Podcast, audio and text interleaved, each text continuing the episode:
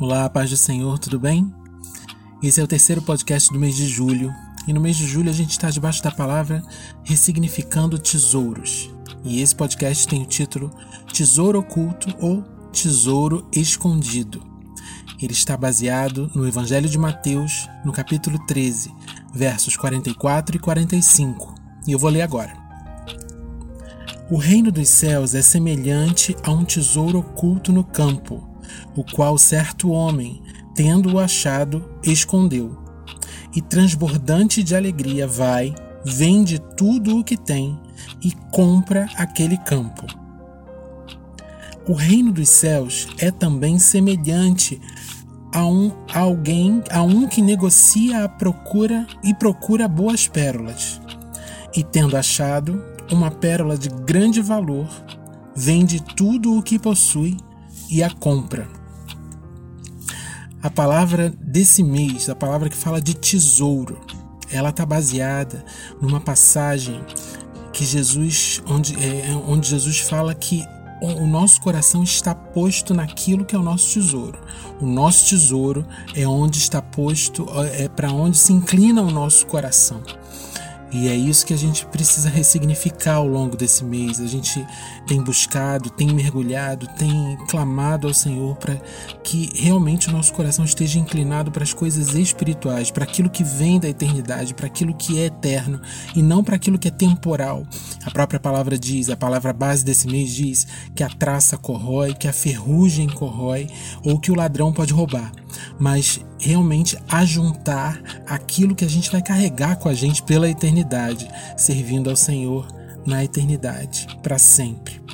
E aqui, nessa parábola, Jesus fala que o reino de Deus é semelhante a um tesouro oculto, que quando achado, quando certo homem encontra, ele ele fica muito feliz, ele sai muito feliz daquele, daquele tesouro escondido, por ele ter achado aquele tesouro escondido, e vende tudo para poder adquirir aquele terreno onde está aquele tesouro escondido.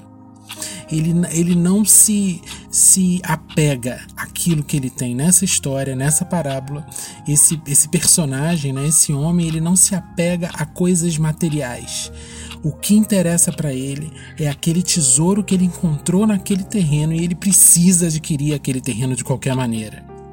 E o quanto a gente precisa ressignificar aquilo que tem valor para a gente. Muitas vezes a gente faz muito esforço para adquirir coisas que a traça corrói, a ferrugem também, e que o homem pode roubar.